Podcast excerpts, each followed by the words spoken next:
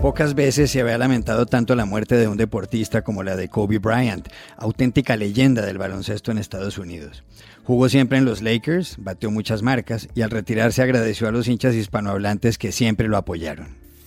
Muy importante eh, los fans eh, latinos porque eh, cuando llegó aquí esos fans eran los fans que me abrazaron más con mucha pasión. Entonces yo le digo, dame dos años, tres años, voy a hablar un poquito de español. Ahora mi español no es muy bueno, pero puedo hablar un poquito. ¿no? Eh, eh, entonces ellos significan todo para mí. Eh, tener una esposa que es latina también es muy significante de mis hijas. Pero, ¿por qué fue Kobe Bryant una figura tan importante para el mundo del deporte? Un importante periodista argentino lo explica en nuestro episodio de hoy. En España, controversia porque el presidente del gobierno, Pedro Sánchez, no recibió al presidente interino venezolano y porque el ministro de Transportes sostuvo en un avión en el aeropuerto de Madrid un singular encuentro con la vicepresidenta de Nicolás Maduro. ¿Cómo interpretar esos hechos? Y en el Perú ocurrieron las elecciones extraordinarias al Congreso. ¿Cómo se pueden interpretar los resultados? ¿Qué consecuencias tendrán de cara a los comicios presidenciales del año entrante? Hola, soy Juan Carlos Iragorri y les hablo desde Popayán, en el suroccidente de Colombia. Soy Dorito Toribio, desde la sala de redacción de The Washington Post. Soy Jorge Espinosa, desde Bogotá. Es martes 28 de enero y esto es todo lo que usted debería saber hoy.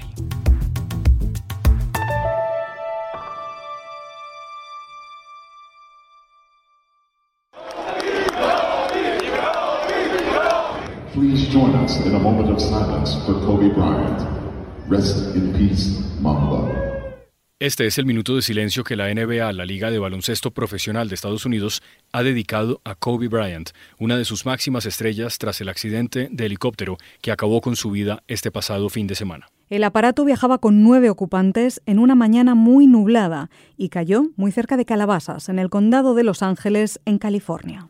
Todos murieron, incluida Jana María, una de las hijas de Bryant, que tenía 13 años y jugaba también al baloncesto. Él iba a cumplir 42 años en agosto. Le sobreviven su esposa Vanessa, que es mexicana, y sus tres hijas. Para comprender la razón por la cual Kobe Bryant significó tanto para el deporte mundial, consultamos a Juan Ballesteros, destacado periodista y especialista en baloncesto en la televisión pública argentina. La muerte de Kobe Bryant representa para hacer un paralelismo, por ejemplo, con, el fútbol, si muriese Lionel Messi, si en el tenis eh, falleciese Roger Federer, es un impacto mundial. Tal vez desde aquella noticia allá por 1992, cuando también en Los Ángeles Magic Johnson le contaba al mundo que era portador del virus de HIV, el básquetbol no tenía un impacto tan grande. Kobe Bryant, que además fallece yendo a un partido de básquetbol junto a su hija de 13 años, ambos fallecen, la chica jugaba muy bien. Kobe es, era, lamentablemente, increíble, pero es, es cierto, es tiempo pasado, un jugador fantástico, un hombre que ganó cinco veces el título de la NBA, que 18 veces estuvo en el Juego de las Estrellas, que además en un partido frente a Toronto, en el mejor momento de su carrera, anotó 81 puntos. Marcar 81 puntos es como hacer cinco goles en el fútbol, por ejemplo y un hombre que además vistió la camiseta de su selección nacional. No todos los jugadores de la NBA portan con orgullo la camiseta de los Estados Unidos para jugar las competencias internacionales. Kobe Bryant, cada vez que era llamado, iba a jugar ese tipo de torneos. Y para los argentinos, en particular, yo soy de Argentina, he seguido muchísimo la carrera de Kobe Bryant, tanto en los Lakers como con su camiseta nacional, eh, es un nombre especial porque Emanuel Ginóbili, nuestro mejor jugador de básquetbol de la historia, debutó en un partido en la NBA justamente frente a los Lakers y frente a Kobe Bryant. La muerte de Bryant junto a su hija, lo cual lo hace por supuesto, mucho más grave, aún por, el nexo entre ellos y por la tristeza general que provoca, además de, de, las otras muertes en la caída del helicóptero, es un impacto en el mundo del deporte porque entiendo que después de Michael Jordan, Kobe Bryant fue el mejor jugador de la historia de la NBA.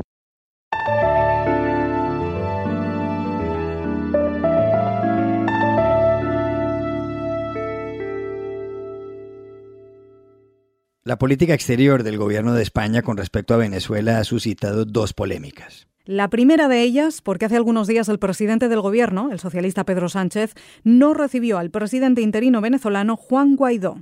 Y la segunda, porque el ministro de Transporte, José Luis Ábalos, se vio aparentemente en un avión en el aeropuerto de Madrid con la vicepresidenta de Venezuela, Delcy Rodríguez. Rodríguez no puede pisar territorio de la Unión Europea, pues ha sido sancionada por las instituciones comunitarias, así como otros dirigentes del régimen de Nicolás Maduro. Ábalos dijo en un principio que se vio con ella coincidencialmente dentro del avión en el que viajaba y hacía escala el ministro de Turismo de Venezuela, Félix Plasencia, pero después cambió la versión. El presidente del gobierno, Pedro Sánchez, lo ha defendido. Lo que hizo fue poner todo lo que estaba en su parte para evitar una crisis diplomática. Y lo ha logrado, por cierto, evitar esa crisis diplomática. Con lo cual, yo entiendo que la oposición critique, pero es que que critique también evitar crisis diplomáticas a un miembro del gobierno, pues es, es la oposición que tenemos. Pero el secretario general del Partido Popular, el PP, un partido que está en la oposición, Teo García Egea, ha criticado al Ejecutivo. Y hay algo que toda España tiene claro, y es que el señor Ábalos ha mentido. Es que el señor Pedro Sánchez ha mentido. Y es que el Partido Socialista ha mentido. Y por tanto, queremos saber, una vez que está constatada la mentira sobre la que cabalga este gobierno, queremos saber quién autorizó que la vicepresidenta de Venezuela pisara suelo español. No es fácil explicar qué es lo que ocurre con todo esto. Por eso hemos llamado al director adjunto del diario El País de Madrid, Jean Martínez Arens. Hola Jean, bienvenido. Hola Juan Carlos, muchas gracias por invitarme a tu programa. Pedro Sánchez, presidente del gobierno español, apoyó hace varios meses a Juan Guaidó y lo reconoció como presidente encargado de Venezuela. Hace pocos días Guaidó llegó a Madrid tras haberse visto con el presidente francés Emmanuel Macron en el Palacio del Elíseo, con el primer ministro británico Boris Johnson y con la canciller federal alemana Angela Merkel. Pero Sánchez no lo recibió. ¿Es que hay un giro drástico, y esta es la pregunta, en la política del gobierno de España con respecto a Venezuela? Pues Juan Carlos, efectivamente hay un cambio, un giro en la política del eh, gobierno respecto a Venezuela y en concreto respecto a, Juan Guaidó. Eh, Sánchez fue de los primeros en reconocerlo cuando tuvo eh, su nombramiento, su designación como presidente encargado de celebrar elecciones en Venezuela y contribuyó a que la Unión Europea le reconociese también como tal. Ahora ha dado un giro, eh, posiblemente porque en el gobierno eh, su socio es Podemos, es un partido mm, eh, muy distante de las posturas de Guaidó y mucho más cercano a las de, Maduro, pero, y esto es lo sorprendente de este cuento, no lo han hecho público. Es decir, la nueva política, si es que la hay, respecto a Venezuela, no ha sido eh, hecha pública no la conocen los españoles. Por lo tanto, lo único que estamos viendo son las consecuencias de lo que presuponemos que es un viraje, que es el hecho de que eh, el presidente Sánchez no recibiese a Guaidó y de que la ministra de Exteriores tampoco le recibiese en el Palacio de Santa Cruz, en la sede oficial del Ministerio de Exteriores, como es lo normal ante mandatarios extranjeros, sino que lo hiciera en la Casa de América, que ni siquiera es una entidad del todo pública. Estamos eh, ante un momento de gran confusión en un tema enormemente delicado en España, como es la política respecto a Venezuela, uno de los grandes volcanes de Latinoamérica y donde eh, de momento lo que nos faltan a todos son claves. Por otro lado, hay una controversia sobre el encuentro de José Luis Ábalos con la vicepresidenta venezolana Delcy Rodríguez, que tiene prohibida la entrada a los países de la Unión Europea. Él dijo inicialmente que la había visto dentro de un avión y durante algunos minutos. Luego cambió la versión. Ábalos ocupa además, y esto es bueno recordarlo, un cargo dentro del partido de gobierno, el PSOE. ¿Qué consecuencias, Jan, puede tener, pueden tener estos vaivenes para el Ejecutivo de España?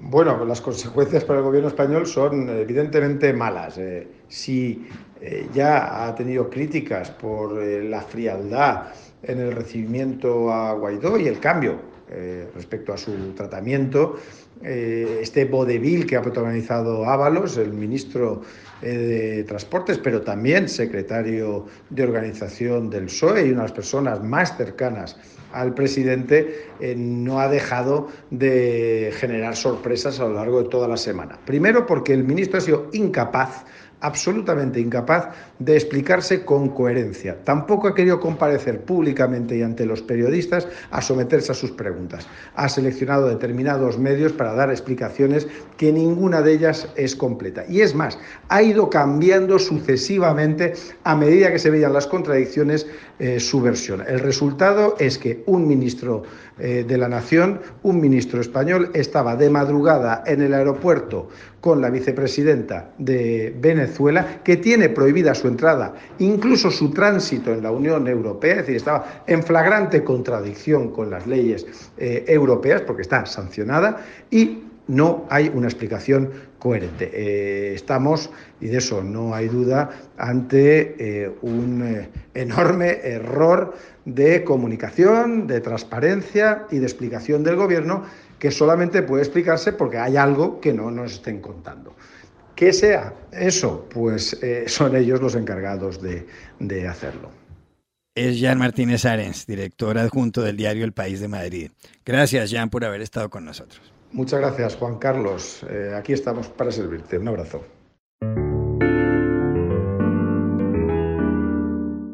Los peruanos votaron el domingo en unas elecciones legislativas o congresales de carácter extraordinario. Fueron convocadas luego de que en septiembre del año pasado el presidente Martín Vizcarra disolviera el Congreso. Vizcarra tomó esa decisión dado que el Congreso, donde tenían mayoría el partido de Keiko Fujimori, hija del expresidente Alberto Fujimori, y el APRA, del exmandatario Alan García, no quiso aprobarle un proyecto de reforma de la justicia. Para entender las consecuencias de estas elecciones tenemos al periodista y escritor peruano Renato Cisneros. Hola Renato, gracias por estar aquí. Hola Juan Carlos, muchas gracias por la entrevista. ¿Cuál es la gran conclusión de las elecciones? Bueno, el efecto que tendremos luego de las elecciones de ayer es que el Congreso peruano será muy fragmentado. Estarán representados 10 de los 21 partidos que postularon. Así, sin una mayoría importante, a las fuerzas solamente les quedará concertar, dialogar, pactar, que no fue precisamente el hábito del Congreso anterior, el que fue disuelto por el presidente Martín Vizcarra en septiembre del año pasado. Fuerza Popular, el partido de Keiko Fujimori, que en el 2016, hace solo cuatro años, alcanzó 73 escaños, esta vez apenas con suerte tendrá 10 curules. Ha sido sin duda la gran derrotada junto con el tradicional partido del APRA, el que fuera liderado por Alan García, quien se suicidó el año pasado. El APRA obtuvo una votación tan insignificante que por primera vez en su historia se quedará sin representantes en la Cámara. ¿Quiénes fueron los ganadores? El Partido Acción Popular, un partido también histórico, tradicional, que sin hacer grandes méritos y pese a estar alineado con el Fujimorismo en muchas votaciones del Congreso anterior, se ha visto beneficiado por no tener líderes involucrados en las denuncias de Odebrecht. Pero sin duda alguna, el gran ganador ha sido el FREPAP, el Frente Popular Agrícola del Perú, un partido de corte evangélico, de doctrina mesiánica, que nadie tenía en el cálculo previo, y que vuelve al Congreso después de 20 años. Aún no se ha analizado lo suficiente si este fenómeno responde a un voto de descontento o a un verdadero resurgimiento de las fuerzas evangelistas en el Perú. Eh, lo que es claro es que hay una predominancia de la centro derecha y que la izquierda queda una vez más dividida, y entonces tendremos un Congreso que, como bien ha calificado el periodista César Hildebrandt, no es otra cosa que un archipiélago de menudencias. ¿Cómo influirá el resultado de estos comicios en las elecciones presidenciales en el Perú previstas para abril del año entrante? Bueno, va a depender mucho del tipo de agenda que saque adelante cada bancada. Em, creo yo que la bancada que legisle más contra la corrupción, que ha sido la gran bandera de este gobierno, y la que interprete mejor las demandas de la calle en cuanto a mayor seguridad, mayor estabilidad laboral, y defensa de las minorías, creo que esa bancada le va a dejar a su líder una plataforma ideal para lanzarse a la presidencia el 2021. Y aunque parece cerca, en el Perú ese periodo, ese lapso puede, puede ser lo suficientemente largo como para que los papeles se inviertan. Lo que me ha quedado muy claro a raíz de la elección de ayer, Juan Carlos, es que el Perú no quiere radicalismos, el Perú no quiere discursos confrontacionales, no quiere discriminación ni prepotencia. El Congreso anterior, ya te lo decía, fue muy obstruccionista. Así que este Congreso, el que ayer ha sido elegido, no solo tendrá que lograr armonía hacia adentro, sino también tendrá que ser un contrapeso político para el Ejecutivo, un Ejecutivo cuya productividad, también hay que decirlo, está siendo muy, muy cuestionada. Gracias, Renato Cisneros, por haber estado con nosotros. Muchas gracias por la entrevista. Hasta pronto.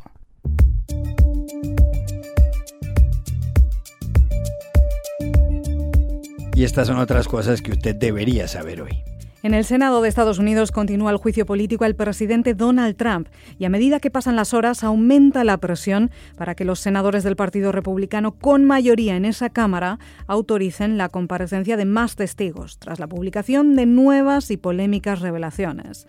El caso es que, según el diario The New York Times, el ex asesor de seguridad nacional de la Casa Blanca, John Bolton, cuenta en el manuscrito de su próximo libro que Trump le dijo que quería congelar la ayuda militar a Ucrania hasta que ese país ayudara a investigar al ex vicepresidente Joe Biden y su familia. Este es el núcleo de la acusación de los demócratas en el juicio contra Trump y si se autoriza, Bolton sería el primer testigo directo del entorno cercano del presidente estadounidense.